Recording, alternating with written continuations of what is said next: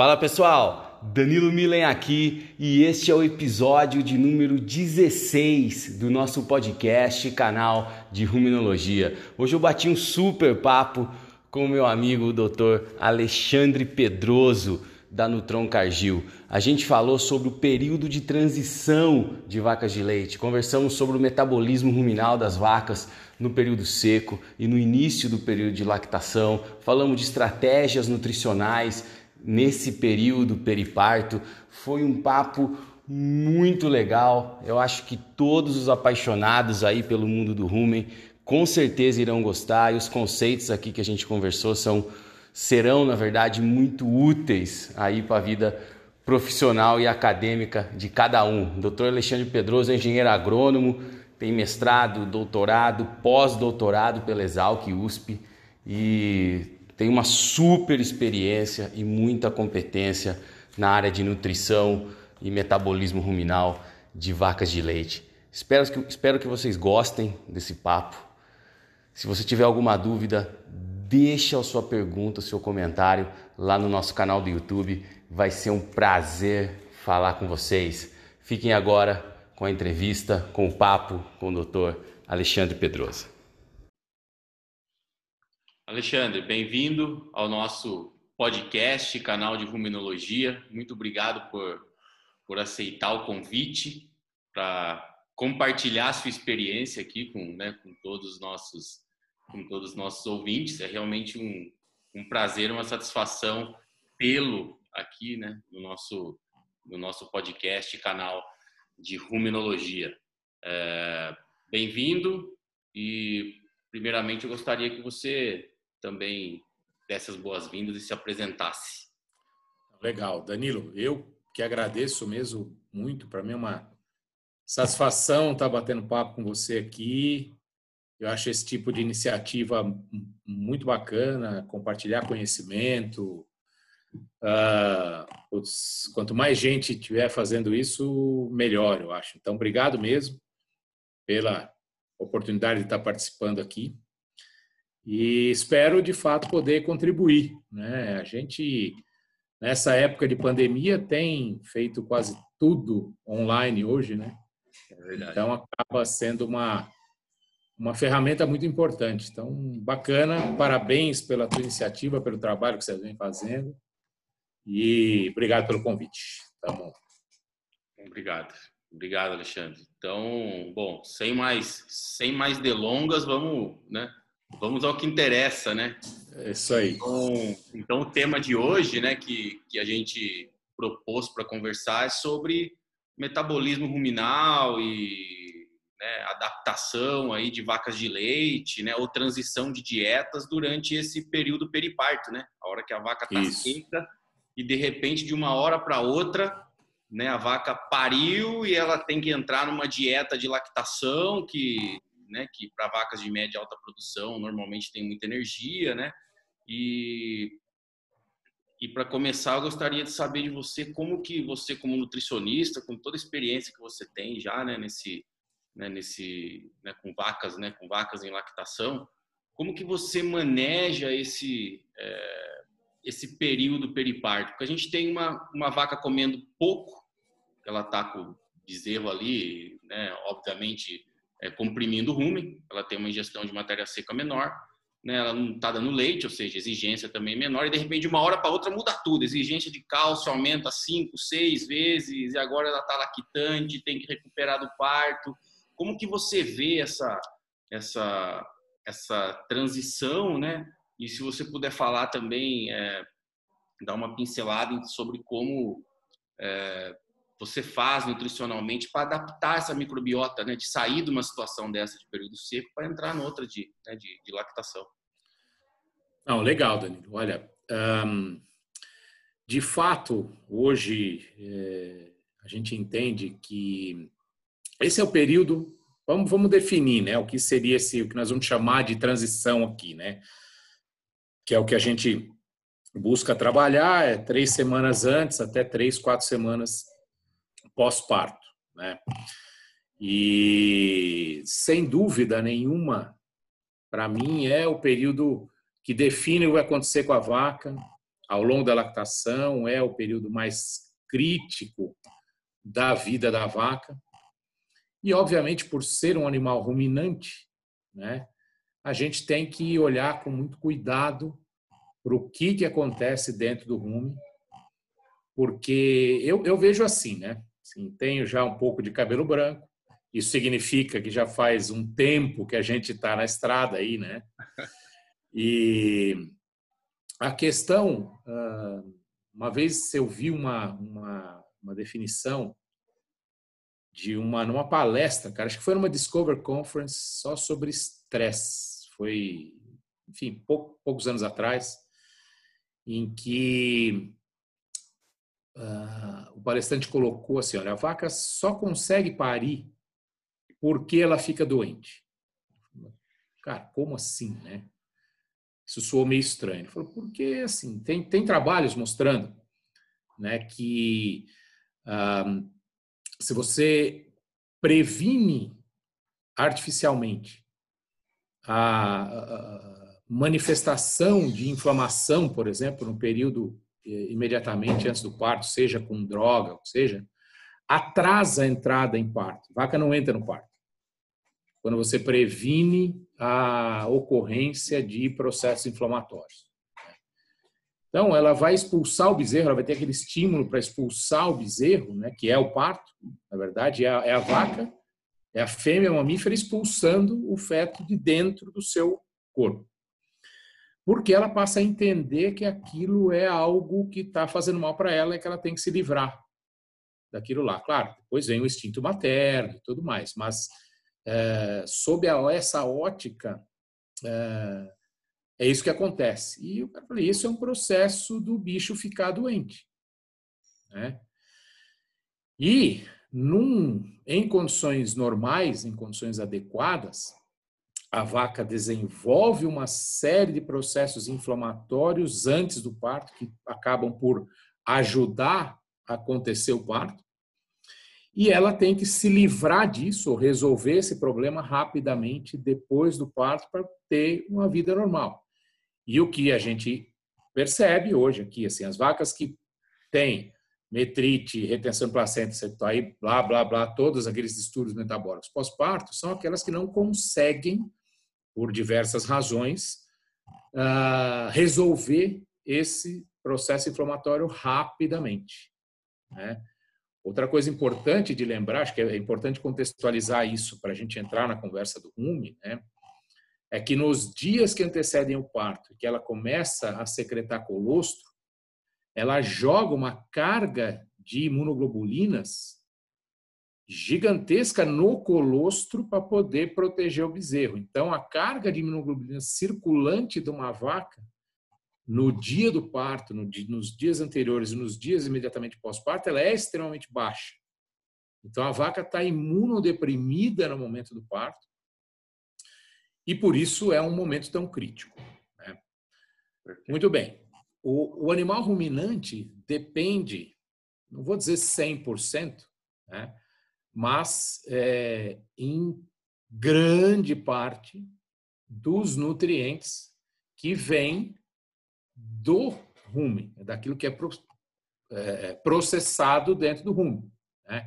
Então, as matérias-primas para fabricar glicose, é, grande parte dos aminoácidos que ela vai precisar absorver no intestino, eles vêm de dentro do rumen. E então, obviamente, para a vaca se recuperar bem desse período no pós-parto imediato, ela tem que ter uma boa concentração de nutrientes chegando nos tecidos periféricos, e isso depende totalmente do que acontece dentro do rumo. Então, o que eu quis contextualizar é que é um período extremamente desafiador, né, em que o bicho está imunodeprimido, né, como você mesmo colocou, pouco, e nos dias que antecedem o parto, esse consumo cai, aquela resposta clássica, né, que o 15 dias antes do parto, o consumo começa a cair, isso é fisiológico, por diversas razões, o bezerro começa a crescer, tem todas as alterações hormonais, enfim. e o consumo cai bastante nos dias que antecedem o parto, e aí ela está retomando, abrindo uma lactação a partir de um nível de consumo baixo, o que é um, um desafio adicional. Né? Então, ah, como é que a gente tem que encarar isso? Né?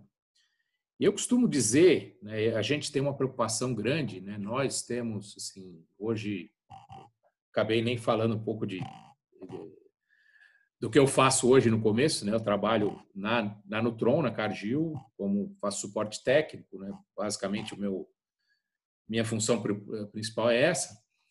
E então a gente sempre tem que estar ajudando uh, a turma de campo com conceitos, com dicas, enfim. Né? Um, e eu sempre procuro fazer uma analogia desse uma outra analogia desse pós-parto imediato. Né? Eu sempre recorro a todo mundo que tem filho. Né? No meu caso, eu não tenho mais filho pequeno, meu mais novo tem 15 anos, eu já passei pelas, por esse período há um, bom tempo atrás. Mas uh, quem tem filho, né, tanto os homens quanto as, as mulheres, né, vão uh, entender e se lembrar como é que são os primeiros dias depois do parto. Né? de uma mulher. Né? Ela chegou em casa depois do parto, ela já sai, é, põe uma roupa de ginástica e vai para a academia fazer ginástica, né? vai, já vai para é, um, um happy hour, enfim, já sai comendo uma feijoada. Não dá, né? Ela não está não tá preparada para isso. Aí eu falo a mesma coisa. É, é, nós não podemos esperar que uma vaca esteja em condições de você já colocá-la num, numa rota de, de, de, de, assim, de, alta velocidade, num ritmo de alta velocidade, para sair produzindo um caminhão de leite no dia seguinte depois do parto. Então vamos lá. Ah, nós, a, a Cargill, ela tem um modelo nutricional próprio. Né? Não sei se, uhum. se a gente NEC ou CNCPS, enfim, a Cargill, desde 1995, desenvolve um modelo nutricional próprio, que é o CNS. E a gente preconiza, de fato, Danilo, um, um cuidado muito grande nesse período de transição para cuidar muito bem do rumen, para que a vaca possa ter saúde depois que ela sair desse período de, de transição. Tá? Então, uh, vou começar, na verdade, falando do, do pós-parto, depois a gente volta, né? É, me incomoda muito, pessoalmente, e até queria a tua opinião, isso aqui é, um, é uma troca de, de ideias, né? Claro. Uh, pegar as vacas recém-paridas e já colocar esses animais direto numa dieta de, de alta, com bastante amido, enfim. É, é perfeitamente compreensível né, a ansiedade de um produtor de leite para que uma vaca na qual ele investiu um tempo que ela ficou seca, ela comece a dar retorno novamente o mais rápido possível. Né? Mas me incomoda isso porque em muitos casos a gente vê, e eu tenho oportunidade de assim, visitar fazendas no Brasil inteiro, né, todo tipo de fazenda, todo porte de fazenda, todo tipo de vaca. Uhum. Ah, quando a gente pisa no acelerador demais no pós-parto imediato, ah, via de regra, isso não leva ao melhor resultado. Né? Eu costumo também dizer que vaca é um atleta de alto desempenho. Uma vaca leiteira boa, ela é como se fosse um atleta de alto desempenho. Ela tem uma demanda não só nutricional, né, mas muito elevada, né, e que muda em função do estágio de lactação que ela está, ou mesmo quando ela está seca. Ah, mas, que aí isso é um ponto. Mas quando a gente pensa numa lactação, né? se a gente puder fazer uma comparação com uma prova de atletismo. Né? Ah, uma lactação, ou período produtivo de uma vaca, se eu pensar desde a hora que ela secou até a hora que ela vai secar novamente ao final de uma lactação seguinte, não é uma corrida de 100 metros, é uma maratona. É, primeiro porque é um período aí de no mínimo, nós estamos falando de 14 meses entre uma a secagem, período seco, lactação, secagem novamente, eu estou falando de 14, 15, 16 meses, certo? Então não é uma corrida de 100 metros, né? é uma maratona. E é, acho que todo mundo vai concordar comigo que se um maratonista inicia sua prova e sai correndo que nem louco, da mesma forma que faz um corredor de 100 metros, o que vai acontecer com ele da metade da prova à frente? Ele não vai aguentar. Ele vai cansar, ele não vai aguentar. Ele não vai ganhar a maratona. Então, maratonista, como é que ele começa a prova? Num ritmo mais lento, né? Vai se aquecendo, vai se aquecendo e o cara pode dar o sprint final, é no final mesmo. Né?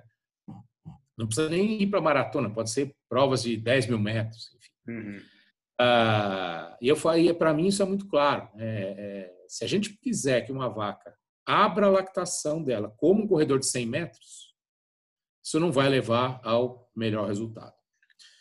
Muito bem. Então, ah, agora entrando diretamente na tua pergunta, né? o que, que a gente ah, preconiza? Como é que eu e meus colegas, o que, que a gente gosta de fazer? Né? Sempre dividir o período seco em dois. Quando a gente trabalha com período seco de tradicional de 60 dias, o que eu vou falar é, é, é pensando numa fazenda média, não estou me referindo às fazendas de ponta, de, de, alta tecnologia, enfim. Uh, se a gente considerar 60 dias, né, a gente pegar aí que são oito semanas, cinco semanas daquilo que a gente chama de período seco inicial e três semanas de um período pré-parto. Uhum. Tá? Nesse período seco inicial, aí sim a gente costuma trabalhar com uma, uma dieta bem mais fibrosa, né? Nível de energia, se a gente pensar em energia líquida para lactação, aí 1.4, uhum. uh, alguma coisa em torno disso, né? mas buscar uh, volumosos que possam oferecer uma fibra de boa qualidade para que o processo fermentativo possa ser adequado. Então, a dieta do período seco inicial, ela é, uh, vamos ser bem tranquila, não tem muito mistério nisso, né? Embora muitas fazendas até aproveitem para, às vezes, usa sobra de novilha ou dieta de novilha, enfim, não é o, o melhor dos mundos, a gente sempre preconiza que se faça essa dieta exclusiva para esse grupo de vacas secas e com uma energia bem tranquila, porque uma coisa que é mortal é a vaca engordar no período seco. É, vai chegar a vaca que ganha score de condição corporal durante o período seco, ou já chega na secagem com score de condição corporal muito alto, é a vaca que vai dar mais problema, porque essa é a vaca que vai apresentar o nível de consumo mais baixo. Né?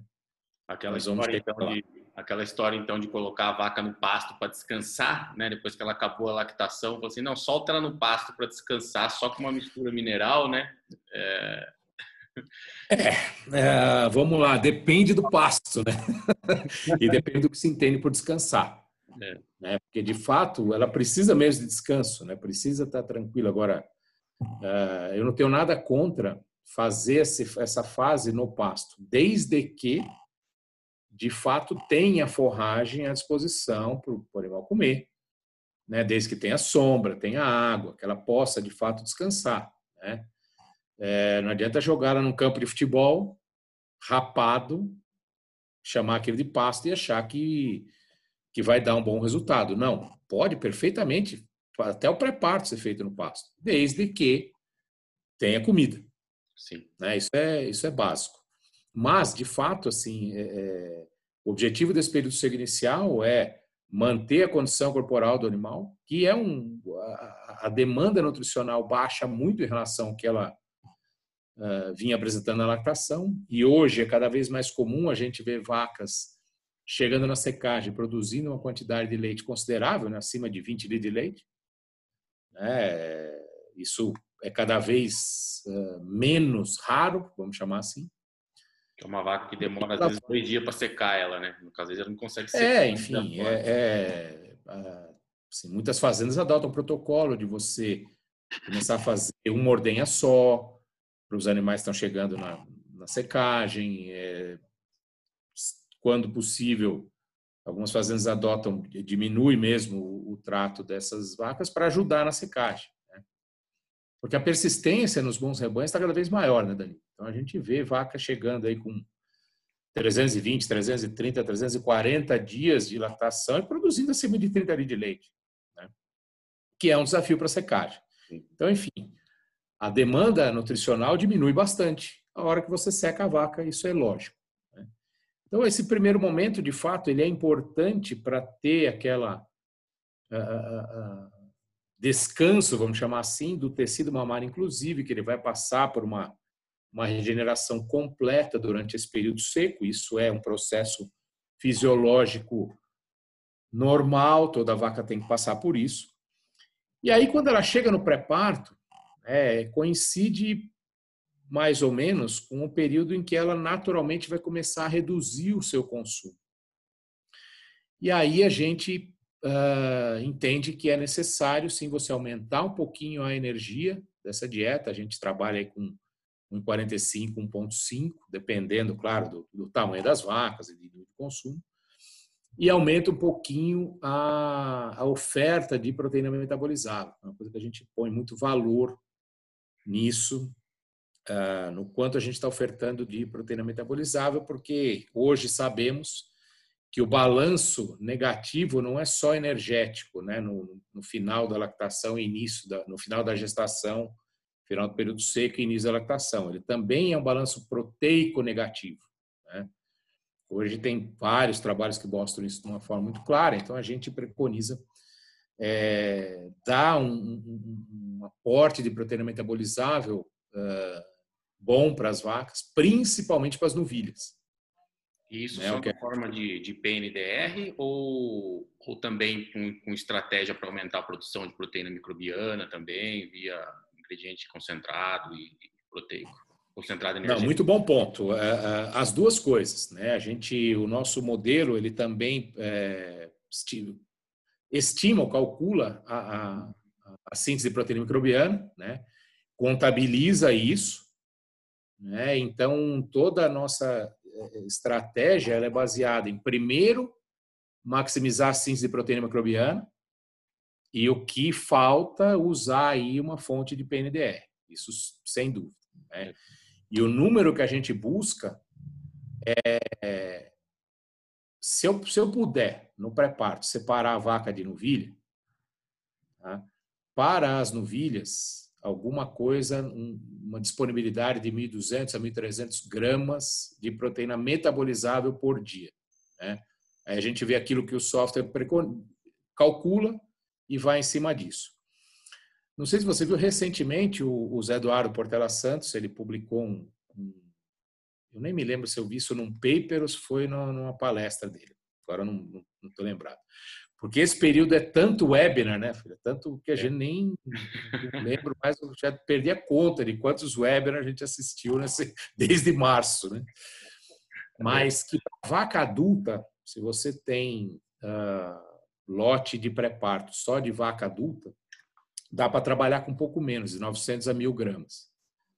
Mas, como a maior parte das fazendas tem dificuldade de separar a vaca de novilha no pré-parto, então, para não penalizar as novilhas, o que a gente gosta de trabalhar é 1.200, 1.300 gramas de proteína metabolizável por dia, lógico, contando o que vem da proteína microbiana e o que vem da, da, da PNDR. Que, assim, para vacas grandes, especialmente, é de muito difícil fechar esse número só com o que vem da proteína microbiana, porque o consumo não permite, né? O bicho não consegue comer 18 quilos de matéria seca, 20 quilos no pré-parto. Então, a gente fica limitado na quantidade. Agora, uma, e, e, enfim, e, e, jovem, por favor, fica qualquer hora, se você não concordar com alguma coisa. Claro, manda. Vamos lá. um, agora, uma das coisas que a gente dá mais valor, Danilo, nesse momento é para o que a gente chama de índice de saúde do rumo. Tá? Não preciso falar isso para você, mas acidose, eu botar os animais em risco de acidose, é uma das coisas que pode comprometer mais o consumo. Né? Então a gente tem uma, uma preocupação muito grande em não colocar essas vacas em risco de acidose no pré-parto e nem no pós-parto imediato. Em função disso, ah, o nosso modelo preconiza trabalhar com amido bem baixo o que seria amido baixo, né, para dieta de pós-parto, não passar de 18%.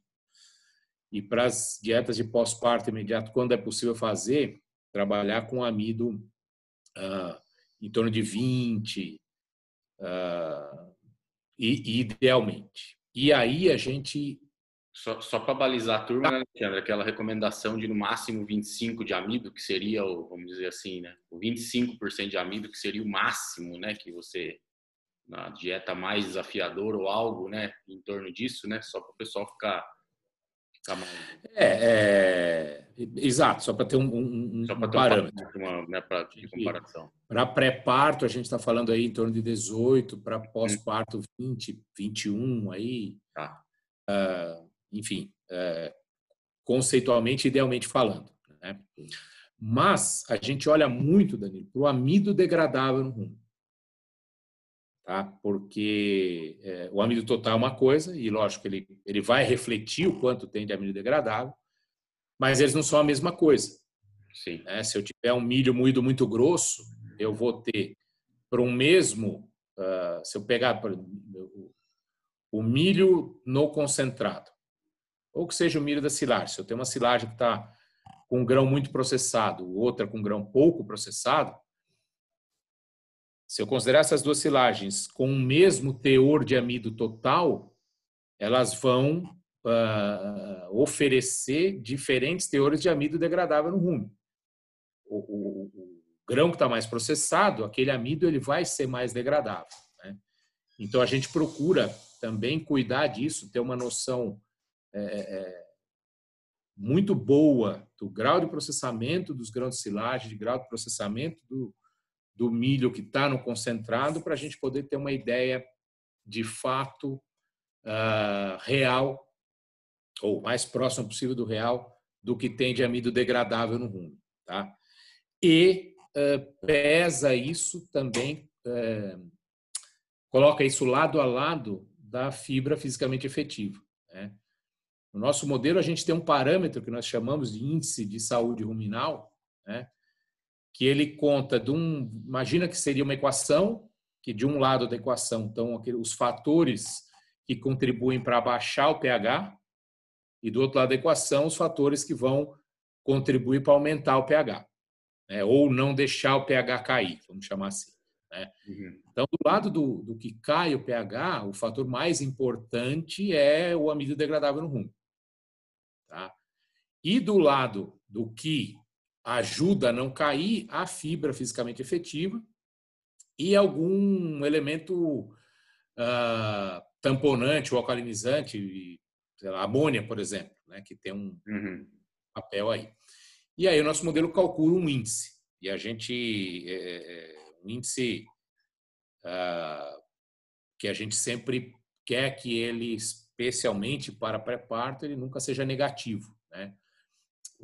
esse índice negativo ele significa que tem mais peso para o lado do que abaixo o pH do que do outro lado da equação. Né? Então, a gente olha muito para isso. E, em função disso, também é, entendemos que, assim, isso é uma coisa que eu bato muito um, com a nossa turma, com os nossos clientes, é a importância de oferecer uma fibra de alta qualidade. Né? E ainda a gente vê, né, aquilo, aquele comentário que você fez no, no começo, lá, é assim, de é, botar as vacas para descansar no pasto no período seco inicial, né? A gente ainda vê muita fazenda mesmo que pega as vacas e joga, puta, secou. Agora eu vou ficar 40 dias sem gastar dinheiro com ela, então deixa ela se virar. Né? Tá concentrado para essas vacas, imagina, né? Ah, imagina, dá seca, um sal, né, uma mistura mineral lá e, e, e se vira. E não é bem assim, né? É. Aliás, não é nada assim.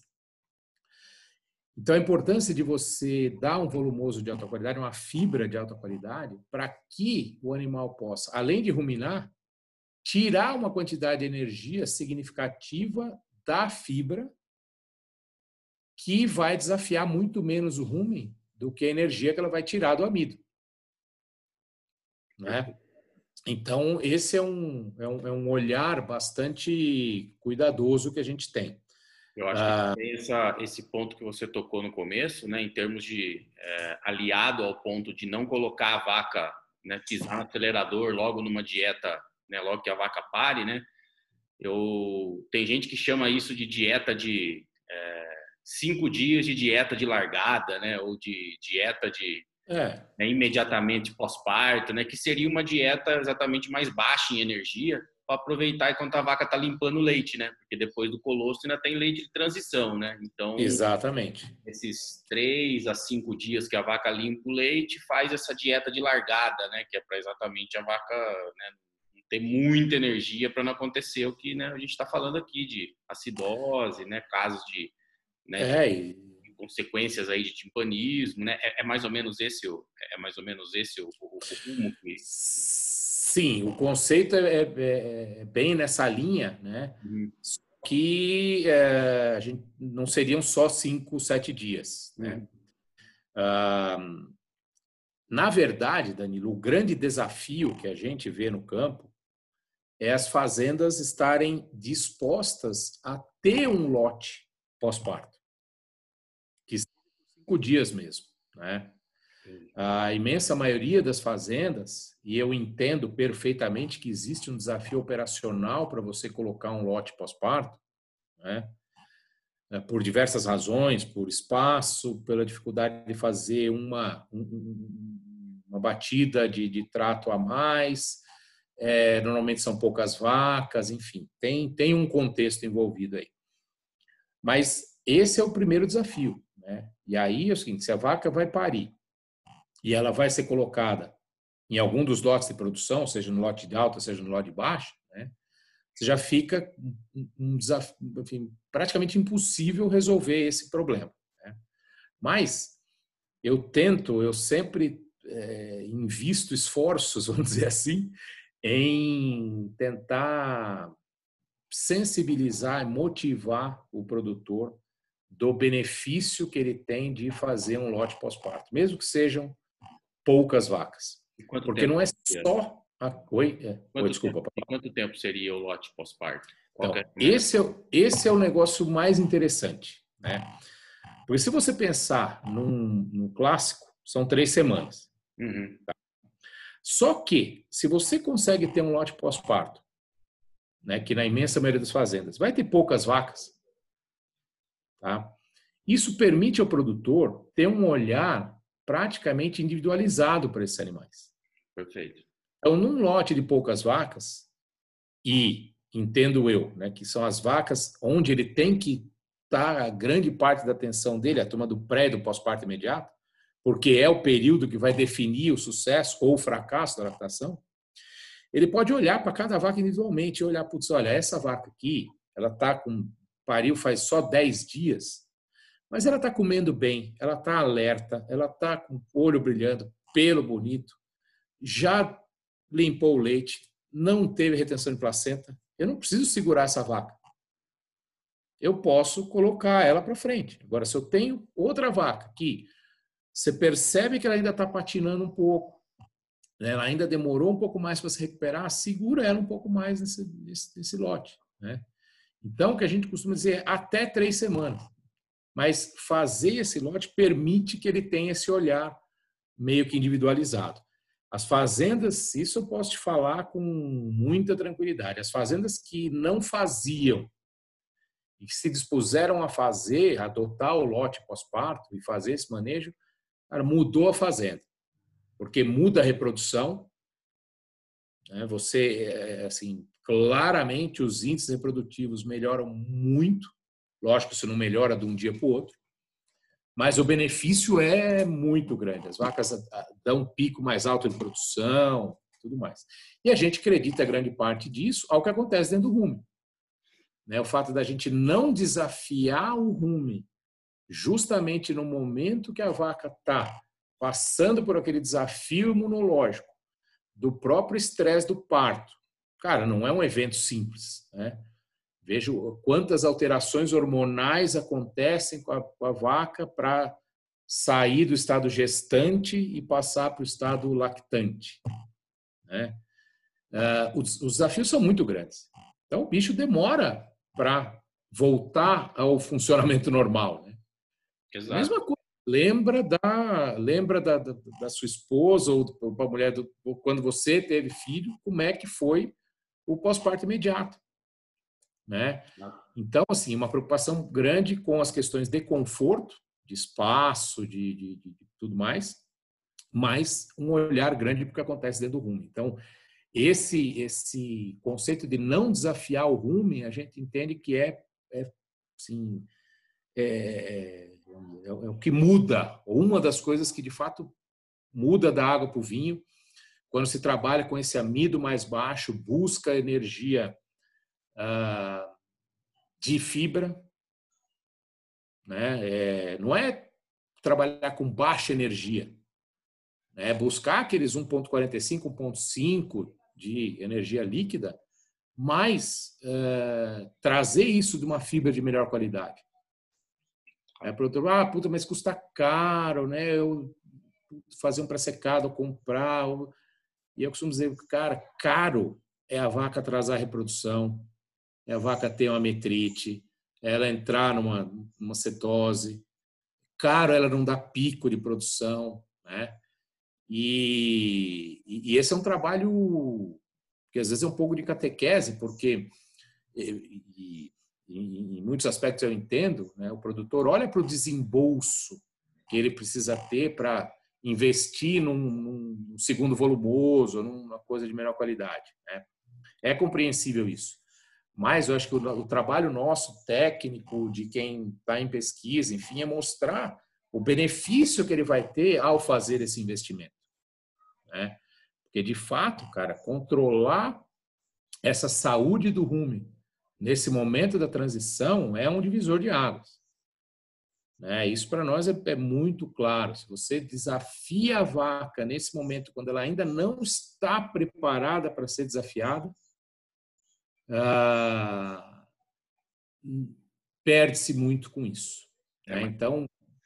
É, é, mais ou menos o que a gente faz. É, eu acho que a vaca de leite, eu acho que ela é um, um modelo, né? Eu acho, eu sempre falo isso que é, o sistema de produção de leite, principalmente o intensível, é, é, é um modelo para todos os outros ruminantes, né?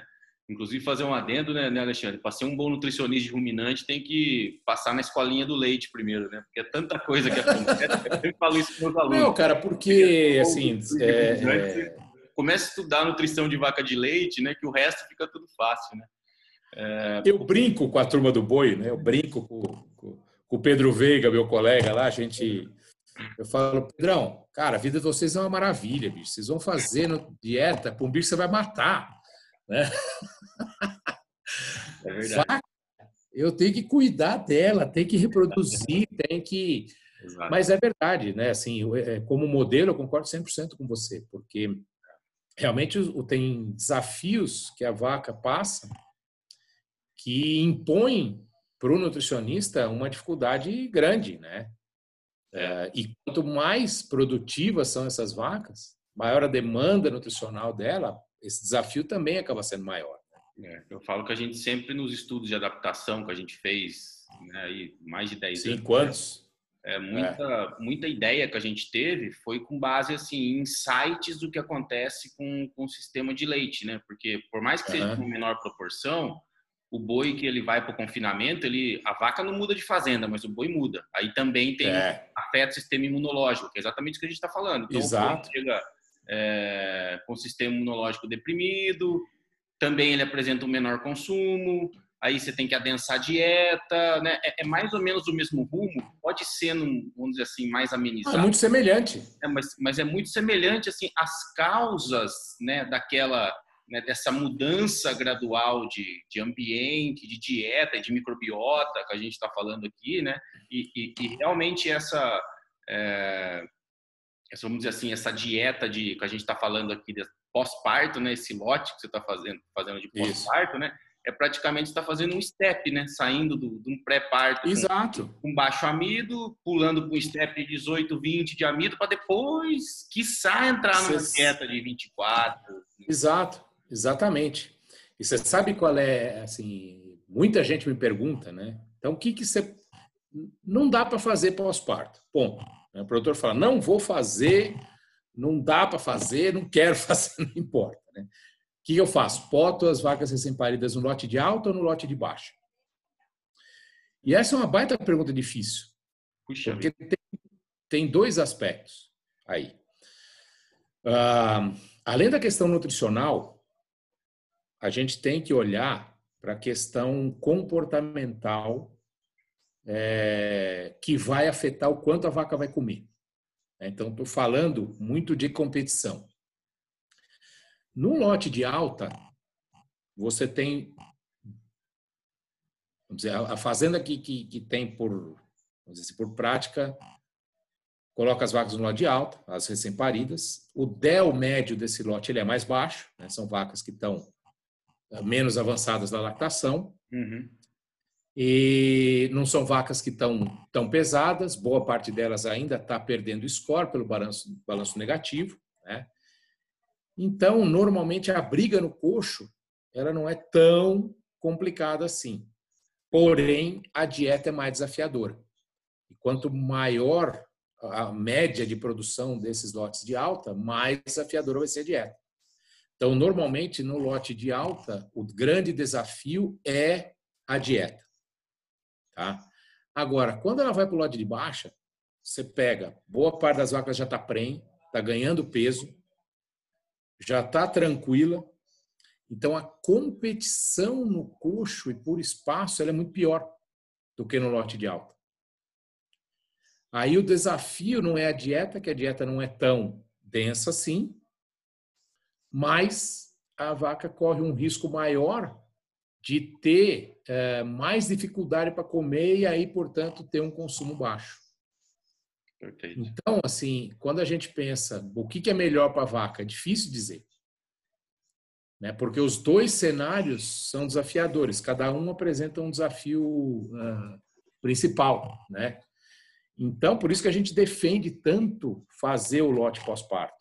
Tanto pela questão da dieta em si, que a gente pode uh, oferecer uma dieta uh, uh, ajustada para esse momento, quanto pela questão da competição no coxo. E digo assim, é, é para muitas fazendas, é, eu recomendo até quando, assim, como uma alternativa, assim, separa as vacas, dá um, um lugar separado para elas. E se você não consegue fazer uma, uma dieta específica para elas, dá a dieta de baixa. Mas mantém elas separadas, no lugar onde elas têm mais espaço, mais conforto e que a competição ali seja com vacas que todas estão mais ou menos no mesmo momento. Perfeito. Então você tem um desafio menor ao consumo, que é um negócio crítico, né? Porque a gente precisa que o bicho coma bem né? Que é um momento que, lógico, ela não está comendo ainda tudo que ela vai comer daí a 90, 100 dias, mas ela tem que ir subindo, né? Usualmente, qual é a diferença dessa de energia, em termos de concentração de energia, da dieta pós-parto com a dieta de baixa? Só para a gente tentar fazer um, assim, para tentar situar a recomendação. Então, não, depende muito da fazenda, né? Mas uh, vai ser muito menor do que da dieta pós-parto, uma dieta de alta. Né? Então, se eu pensar aí, que hoje eu estou trabalhando, se eu pensar nos, vamos dizer assim, nos lotes de alta produção, uh, vão ser dietas que a gente vai trabalhar aí com 1,7, 1,75, enfim, dependendo da uhum. média. Hoje mesmo estava vendo a dieta de um, de um loteado, uma fazenda que tem 40 5 de média no lote, a dieta tem 1,78 de energia líquida. Só para ter como, como parênteses. Né? Ah, as dietas, de, dependendo de quantos lotes tem, vamos dizer que tenha dois lotes só, tá? um de alta, um de baixa, eh, vai ter aí 1,60, 1,65. Isso vai ser muito mais perto de uma dieta pós-parto, que vai ter por aí também. Se eu considerar que a dieta pré, a gente vai formular com alguma coisa em torno de 1,5, uhum. Essa dieta pós-parto vai, logicamente, ter um pouco mais. Sim. Né? Não tanto mais, porque ela vai comer mais, Sim. mais. Mas, de novo, Danilo, assim, o grande foco de atenção é para esse índice de saúde ruminal. Dizer, o quanto tem de amido degradável, e a gente tenta dar uma segurada mesmo, né? É, fibra de, de, boa digestibilidade, a gente uh, observa muito a fibra digestível. Ok. Né? Esse é um parâmetro que eu busco muito, né? Qual é a é, mandar para laboratórios que analisem de fato. Hoje acho que todo mundo faz isso, né? Uhum. É, analisa de digestibilidade de 30 horas, que é o parâmetro padrão, né? E, e olha quanto tem de fibra digestível né? e se apoia bastante nisso, né? Para dar uma segurada nesse índice de saúde ruminal. Então, é, respondendo diretamente a tua pergunta, dependendo da fazenda, às vezes pode nem ter diferença energética entre uma dieta de pós e uma dieta do lado de baixo. Agora, sim, vai ser. Uh, Separar o lote seria essencial. É. Então, assim, uh, de novo, né, para a gente arrematar a conversa aqui, é fundamental olhar para o que acontece dentro do rumo, não tem dúvida nenhuma. E ao mesmo tempo que a gente precisa trazer as vacas do pré e, e do pós, para fazendo aquele step, né? Vou ter que dando cada vez mais energia para ela, é, é, é, natural, porque ela vai precisando disso. Né? Mas muito cuidado para não botar esse bicho em risco de acidose. Isso a gente se preocupa muito, porque se essa grande parte dessa energia vier de amido, a gente pode começar a observar aqueles consumos erráticos que aí é muito ruim. Né? Então a gente trabalha mesmo com essa, preconiza essa, dar uma segurada no fazer uma dieta não tão quente. E aí, Danilo, a experiência mostra que essa é uma estratégia, ela se mostra ser muito bem sucedida, sabe? De novo, lembrando da história da maratona versus os 100 metros rasos. Né? Uh, se a gente então, considerar que uma vaca, só para finalizar, que uma uhum. vaca a pico de produção, lá pelos seus 70, 80 dias, 90, aí depende um pouco, né? É, eu quero que ela dê o máximo de leite nesse pico. Para isso, ela não pode ficar doente. Para ela não ficar doente, eu preciso que ela coma muito bem, coma em quantidade adequada, cada dia um pouco mais do que no dia anterior. Né? E a acidose é um risco grande para comprometer esse consumo. Então, aí a gente olha muito para isso. Entendi. Perfeito.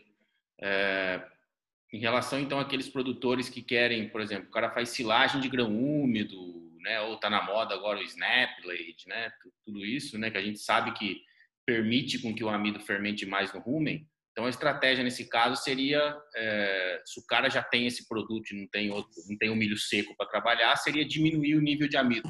É essa que a, seria a recomendação. É, a, a, ideia, a ideia é essa. Né? Eu tô, curiosamente, até é, quarta-feira estou indo num, visitar um, uma fazenda que tem um cenário como esse. Né? Hum. Ele produz silagem de espiga, tem grão úmido, né? produz muito bem, o que significa que ele produz a um custo baixo, e hum. tem que usar.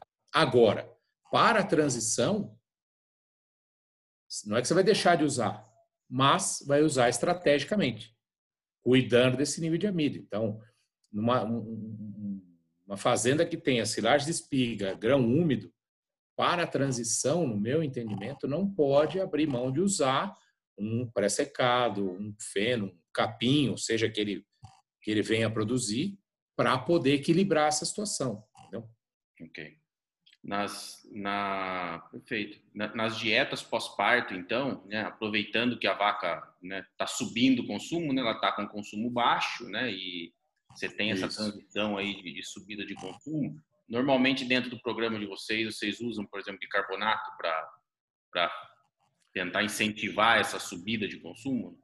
Uh, usamos tamponantes, sim. Hum. Tá? É, no caso, né, no nosso caso específico, a gente tem um, um produto que a gente que é, que é nosso, que a gente usa, né, que é um, um, um tamponante. Mas sim, é, e especialmente quando você tem essa dificuldade de baixar o amido, uhum. né? Mas a gente usa, uh, recomenda de novo.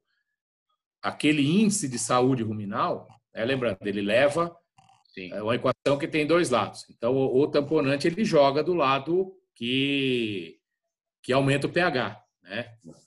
Então, a gente usa sim. E é, é uma coisa que acaba saindo barato, na verdade. É, a gente trabalha com um produto que tem uma inclusão mais baixa do que o bicarbonato, porque ele, ele tem vamos dizer assim, é um tamponante que tem diferentes é, princípios ativos. Então, a gente consegue trabalhar com, com... Mas o conceito é, é importante usar, sim. É, até, até porque também a subida do consumo vai fazer com que, se o consumo aumentar, né, realmente a estratégia valer a pena o consumo aumentar, a taxa de passagem também aumenta, né? Ou seja, o amido Exato. Também fica menos preso. Exato. O tempo de retenção ruminal Isso. diminui, né? Então tem mais um exatamente. funcionamento, e... tem mais esse fator, né? E outra, né? Além do assim, é a história, né? O teor de amido na dieta é uma coisa, a quantidade de amido total é outra, e essa depende totalmente do consumo. Então, à medida que o animal vai aumentando esse consumo dia após dia, ele vai comendo mais amido, né? Então, se você não tivesse esse olhar de, de fato, segurar a, a, meta, é, é segurar o ácido lático, né? Perfeito. Esse é o, é o, o grande desafio, né? E amido não tem jeito, ele vai gerar ácido lático mesmo, dando rumo.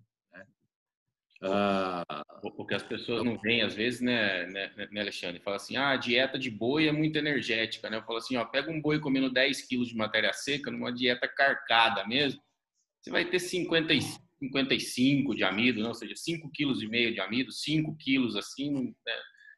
No cenário, assim, vamos dizer, mais intensivo. Você pega uma vaca que come 4% do peso vivo numa dieta com 25% de amido, ela come 6 quilos de amido. Exato. Não, exatamente. É, é, é, é, isso aí. É, por isso que a gente tem um olhar tão, assim, a gente é chato às vezes com isso até. Né? Chato no bom sentido, né? Porque, cara, a gente sabe que isso funciona, né? E é o que a gente vê todo dia. Então, esse modelo, de fato, eh, todo dia a gente recomprova que ele funciona. Então, tem que olhar para o rume, cuidar dessa saúde ruminal, cuidar dos micro-organismos que degradam fibra, porque são eles que vão ser impactados pela acidose é, com maior intensidade. E fazer uma boa transição da vaca para que ela possa passar da melhor forma possível por esse período de imunossupressão do, do periparto, que é inevitável. Ele é inevitável. Agora, ela pode passar bem ou não. Né? Exato. Essa, falando da parte de lá da, da equação, né, que faz subir o pH, né? Como que você maneja assim a recomendação, por exemplo? Já faz um tempo já que a monenzina sódica é né, é permitida né, na, nas rações de vaca de leite. Né? Então a gente, a gente, já sabe que a monenzina deprime o consumo. E a vaca está com consumo baixo. Você usa bicarbonato é. para subir, você coloca mais fibra efetiva para subir, e aí você pega e coloca a monenzina. Como que é esse jogo? Né? Como que você ajeita é. esse, esse cara nesse meio do campo? Essa é uma boa pergunta. A gente, bom, vamos lá. Primeiro, a gente é, olha muito para fibra fisicamente efetiva, né? Tem que ter especialmente, de novo, para os animais em transição, a gente recomenda fortemente o investimento num volumoso que venha fornecer isso, seja feno para secado, capim, não sei, enfim, o que for possível, mas que de fato ajude as vacas a mastigar, né? Um, em termos de, de, vamos dizer assim, de adjuvantes, né, além do, do, do, tamponante propriamente dito, a gente usa diversas tecnologias, Danilo. Monenzina é um dos aditivos que, que a gente usa em algumas linhas de produtos. E hoje estamos começando a trabalhar também com fitogênicos, com bons resultados, né? e com produtos de fermentação uh, também com excelentes resultados. Tá? Então, é. Uhum. Uh, então, assim, hoje nós temos aí flexibilidade né, para propor diferentes aditivos, vamos chamar assim, que, que uhum. dentre outras coisas, ajudem a controlar o, o pH do rumo. Né? Monenzina é um negócio que a gente sabe que funciona, já sabe direitinho como é que usa, não, não, não tem erro. Né? Ah, os antibióticos, em geral, a gente sabe a pressão que tem, que tem sobre eles no mundo inteiro. Né? Uma hora isso vai chegar aqui no Brasil.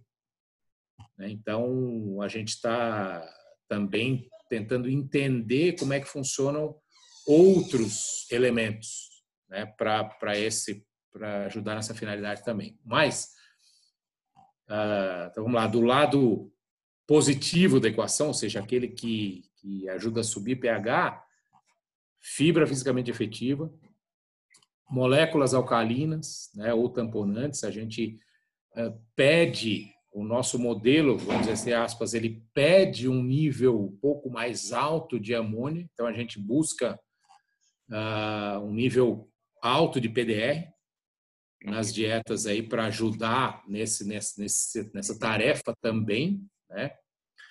E a fibra digestível para manter a energia uh, sem tanta necessidade do amido degradável, né? Então, além daquilo que vem de volumoso, é o que, que tem de subproduto para usar, casca de soja, polpa cítrica, é, farelo de, de trigo, enfim, aí cada, em cada região é de um, é, é de um jeito. Mas, é, assim, o que está bem assim, claro para nós é que a dieta tradicional de vaca de leite dos anos 70, né, que eu, eu lembro, eu sou um pouquinho mais velho que você, eu lembro quando comecei a estudar, Sim, dieta de vaca de leite é milho e farinha de soja. Né? Silagem de milho, milho e farinha de soja. E, e é um conceito que já a gente entende que não cabe mais, né? Porque assim, a fibra digestiva é um negócio fantástico para a vaca. E a gente tem que buscar isso, especialmente nessa, nesse período de transição. Perfeito. Ah, só, só para a gente situar, a dose de monezina normalmente praticada né, nessa, né, nessa fase aí de, né, de, de, início de lactação vai girar em torno de quantos? É, sim, a grosso modo, assim, só um, uma variável. Cara, assim, a gente tem trabalhado aí, é, eu, eu sou péssimo, eu não lembro exatamente qual é a dose que está no, assim, mas a gente tem trabalhos, estou tentando resgatar os trabalhos da Caju para te dar um, uhum range aí, né, de até 450, mas uh, indo até bem, mas a gente busca trabalhar aí com hum, deixa eu ver, na média do que eu tenho. Estou tentando lembrar das minhas formulações aqui, porque hoje eu não formulo mais como rotina para fazenda, né? Eu só dou ajuda para a turma, mas deve ficar aí na faixa de se for 450, 18 ppm aí, mais ou menos, entre 18 É, mas, mas assim, não vai, não vai passar de 15. Abaixo de 15. 12 a 15, acho que é o range que tá mais, a tá. gente tem mais trabalhado e, assim, é, um cuidado grande para não, não interferir com o consumo, né? Sim. Assim, eu preciso controlar o pH, mas não posso comprometer o consumo. Com o consumo. Né? A dose é mais baixa. É, é exatamente. E funciona bem, viu? Uhum. Agora, hoje a gente tem olhado muito. E também pra... tem a cultura do leite, né? E também tem o... É, exato, exato, exatamente. Leite, né? Também não pode poder... A gente tem olhado muito para fitogênicos e esses é, produtos de fermentação, né? Assim, a gente são tecnologias que têm crescido o uso delas no, no mercado é, em geral. Uhum. Né? Você hoje por aí, se você for ver o que tem de aditivo por aí, o que tem de levedura, de óleo essencial, é, óleo funcional, tem uma série de coisas que surgiram nos últimos 10 anos, com mais ênfase nos últimos 5 anos. Uhum. E então isso não é mais novidade. Agora nós estamos olhando já, talvez porque seja uh, uma geração além, né, que é o, o, conceito do fitogênico, que ele é um conceito um pouco mais amplo uhum. do que se, se eu penso, fizer uma comparação, né? óleo essencial são óleos que são oriundos de plantas, a gente tem vários exemplos no mercado de produtos, a base de alho, é, canela, ah, enfim, uma série. Né? O, o, fitogênico é um conceito mais amplo, ele contém óleos na sua composição, mas contém outros elementos também que vêm vêm de plantas. E, e é uma e, curioso, eu, eu, não sabia disso, como a Cargill está investindo bastante nisso. Ah, cara, não é novo isso. Tem empresas que só fazem isso na Europa faz tempo, né? 50 anos. É. Né? Ah, o, o, probiótico, o produto de fermentação, fermentação também, né? assim, tem 80 anos de história. É. E hoje a gente começa a trabalhar com isso no Brasil agora. Né? E e, sim, os resultados, o que a gente tem visto no campo é muito animador, muito promissor. Né? Nós aqui no Brasil ainda não temos tantas, tantos resultados de trabalhos. A gente tem muito relato de campo, tá? E coisa que a gente aplica e a gente observa e mas ainda não temos tantos trabalhos feitos aqui no Brasil, mas tem muita muita coisa feita fora assim, a base científica, de tanto de fitogênico quanto desses produtos de fermentação, ela é muito robusta. Né? Uh, e aqui estamos aprendendo. Né? Lógico que aqui, uh, o louco do Brasil, o louco que eu falo assim, para quem está no campo, é que você vai o Rio Grande do Sul é um perfil de dieta, no Paraná é outro, em Minas é outro, até chegar no Ceará, que tem fazendas enormes, né? Fazendas assim de mais de mil vacas no Ceará tem algumas, né? E um perfil de dieta totalmente diferente também, né? Então, a, aqui no Brasil a gente tem vários, verdade, vários Brasis, né? Quando a gente pensa em com certeza. Perfil de dieta, porque por exemplo, se você pensa em Estados Unidos, né? Que também é um país gigante, mas a gente consegue ter uma ideia muito boa do que é a dieta típica americana. Sim. Né? O que é a dieta típica brasileira de vaca de leite? É, não dá para falar. Não dá. Não dá. Né? Então a gente tem que. Aí acho que nós estamos tentando é, entender, mas, enfim, tudo isso que você falou da monezina, mas inegavelmente, é... cara, a monezina acho que é uma das poucas coisas que não tem muita discussão sobre o seu modo de funcionar, como é que ela. Né?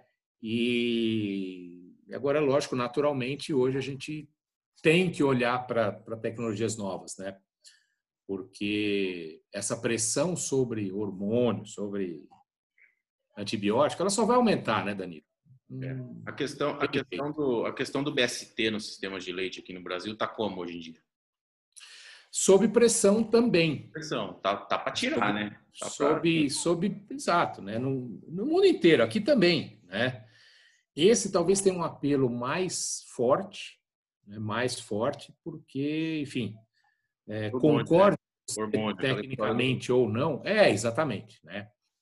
É, concorde, concordemos nós tecnicamente ou não, né? É, é uma demanda, uma pressão que vem do consumidor é. e a gente não pode é, deixar de olhar para isso. e então tá assim, tá na berlinda, tal qual os, os antibióticos. Então, uh, temos que olhar para outras coisas. E, de fato, tem tecnologias muito, muito promissoras, interessantes, na verdade, mais do que promissoras, né? Coisas que já se provam eficazes e que podem ser alternativas aí para as coisas tradicionais. Legal. Bom, estamos chegando no final do nosso, do nosso papo, né, Alexandre? Vamos fazer mais. A conversa rendeu, né? Não, né? Vai, nossa senhora. Eu, eu vou só fazer mais uma pergunta para você, em relacionado ao pré-parto, né? A nossa nosso assunto aí de transição, né? Muitas vezes o cara ele é, ele está na dúvida no pré-parto, né? Nessas três semanas que antecedem o parto, você dividiu muito bem aí o pré-parto em duas fases, né? Nas três semanas que antecedem o parto, é, aquele cara que tem a dúvida se ele baixa o cálcio da dieta ou faz uma ah. dieta aniônica. Qual que é o critério que você adota para falar assim, ó, para você é dieta aniônica, para você é baixo cálcio, é só produção de leite, é histórico de fazenda, o, qual que é o qual que é os critérios que você segue para fazer? Excelente pergunta, Danilo. Então, eu vou começar respondendo assim. Em termos de sucesso, não tem dúvida que a dieta aniônica ela, ela tem uma chance muito maior de ser bem sucedida do que baixar cálcio. Tá? Uh, só que uh, a dieta aniônica ela tem, você tem que validar se aquilo está funcionando ou não. Perfeito. E tem muitos exemplos de fazenda que usa dieta aniônica e está cheio de problema. Porque ah, se não, simplesmente usar o sal aniônico, fazer uma formulação aniônica, não é garantia que vai baixar o pH da urina das vacas, que vai baixar o pH do sangue e que vai ajudar a mobilização do cálcio. É. Tem outros fatores envolvidos aí, estresse calórico, é, é, conforto no pré-parto, qualidade de mistura na fazenda, enfim. Então, só faz sentido pensar em usar dieta aniônica se a fazenda tiver uma rotina de medir pH de urina, que é o parâmetro que a gente tem claro. para poder avaliar se aquilo está funcionando ou não. Então, o que, que eu te falo com bastante tranquilidade? Se a estratégia ela é, é, é bem sucedida em baixar o pH da urina, qual é o, a, a meta que a gente busca. Eu busco entre 5,5 e 6,2. Tá? Se ela é, a estratégia funciona para baixar o pH da urina, beleza, vai funcionar e isso é melhor do que baixar cálcio. Bom, quais são os grandes desafios para baixar o pH da urina? Potássio. Tá? Esse, é o, esse é o grande nó. Então, se a fazenda não consegue alimentos que de fato permitam baixar o potássio na dieta de pré-parto, o uso do sal aniônico fica em xeque.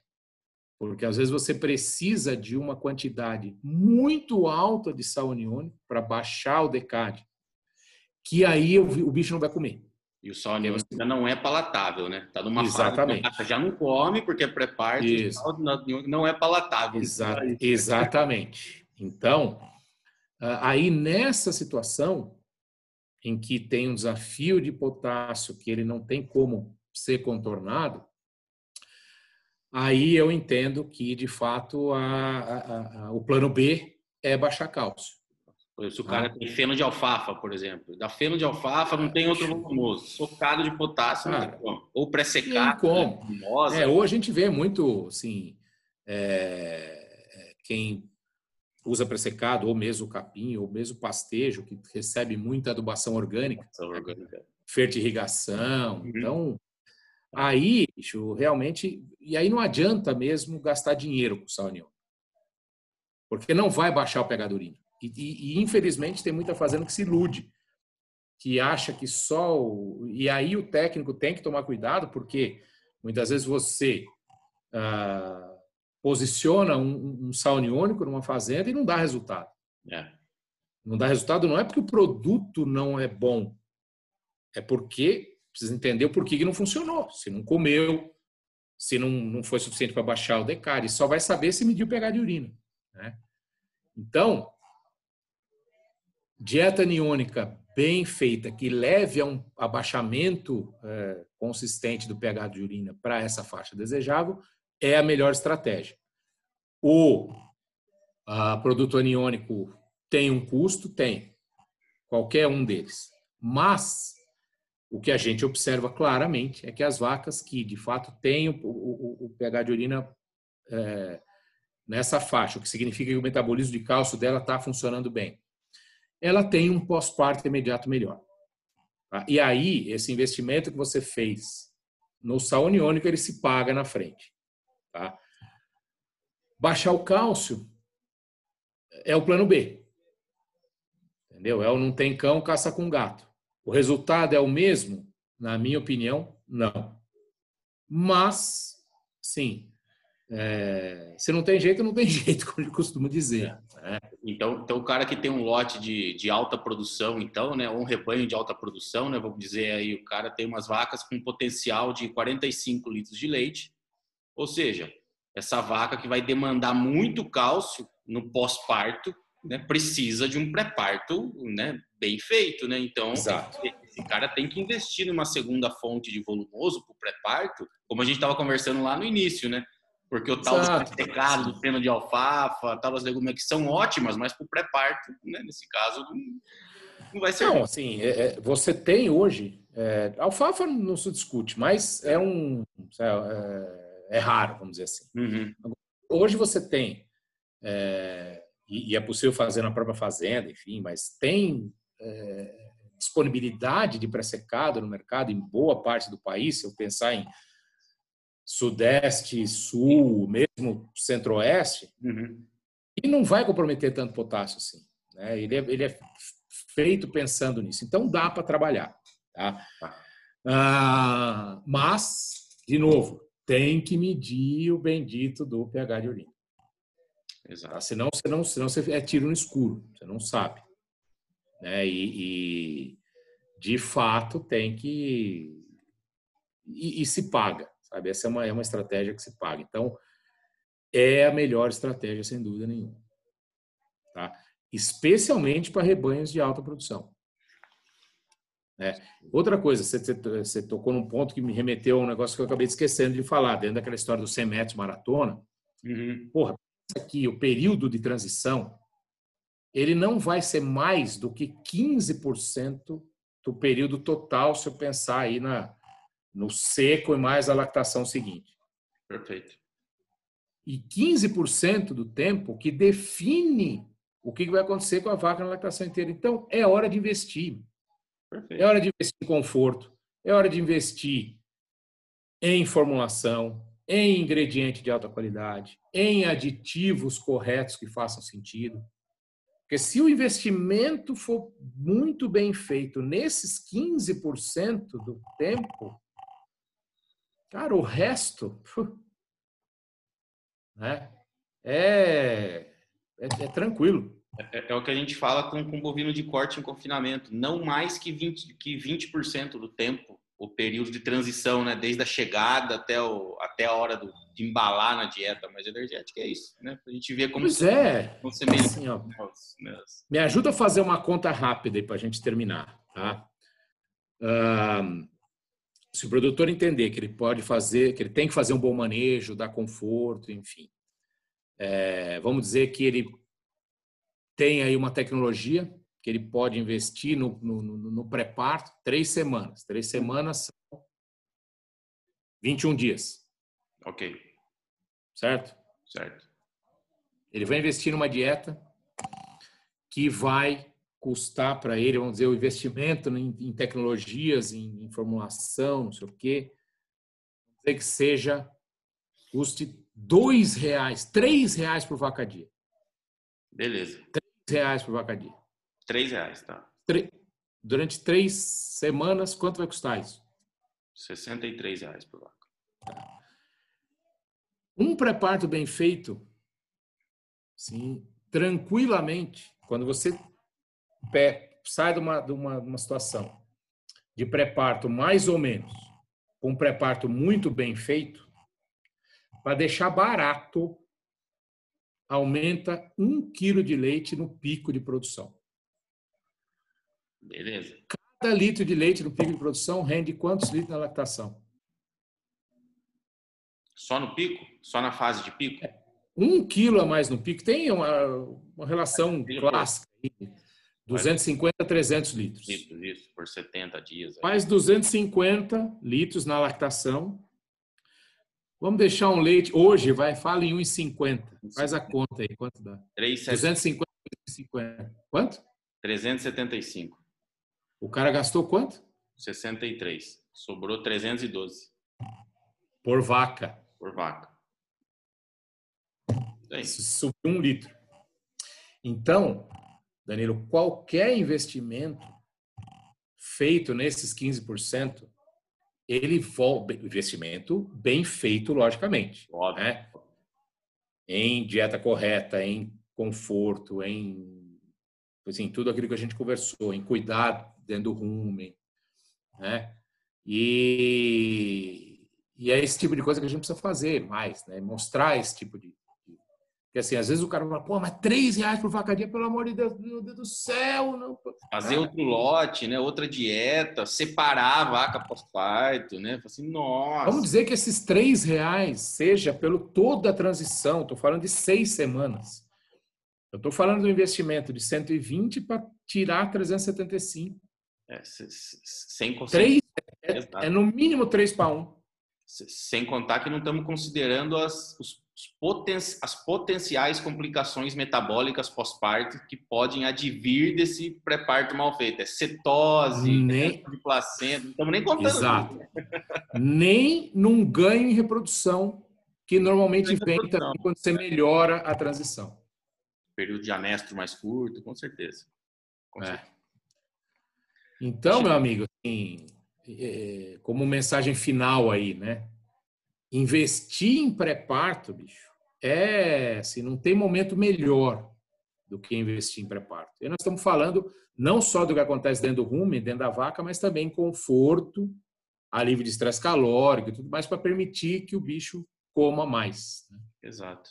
E não é perda de tempo, né? Eu costumo falar que essa transição, independente se é para bovino de corte ou leite, é a chave do sucesso, não é perda de exatamente, tempo. Exatamente, exatamente. Iniciar e achar que né, é a fase menos. É isso aí. Só porque a vaca não dá leite, né, não é. É isso aí. Não tem, não tem significância, né? Na verdade, é, é o começo de tudo, né, Alexandre? É isso aí. Bom, eu agradeço muito pelo seu tempo. Né? A gente ficou. Eu é que agradeço o convite.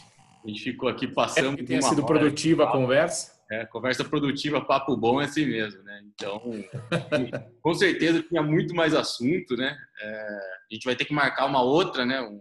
uma outra conversa. Estou à né? disposição, né? cara. A hora que você quiser. Porque o papo é muito bom, tem muita coisa para conversar. A gente falou só de periparto, né? Só do, do entorno. Nossa parto, Senhora. Né? Alguns aspectos, né? É.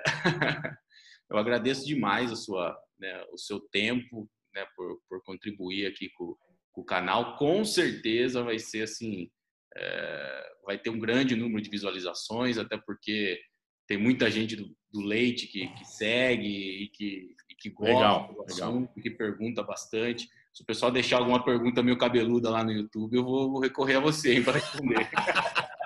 Não, fica à vontade. A gente ajuda a divulgar também, Danilão, depois que você publicar. Tá joia. Alexandre, muito Beleza? obrigado. Tem uma... Eu que agradeço, um abraço, parabéns pelo teu trabalho. Um abraço, tenha uma ótima semana. Você também, tudo de bom.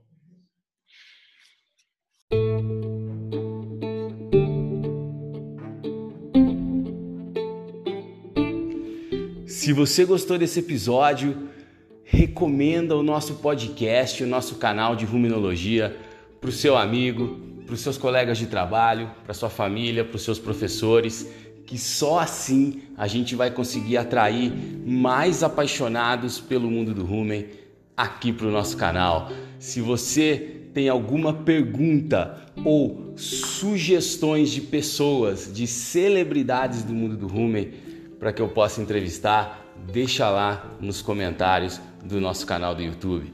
Um abraço.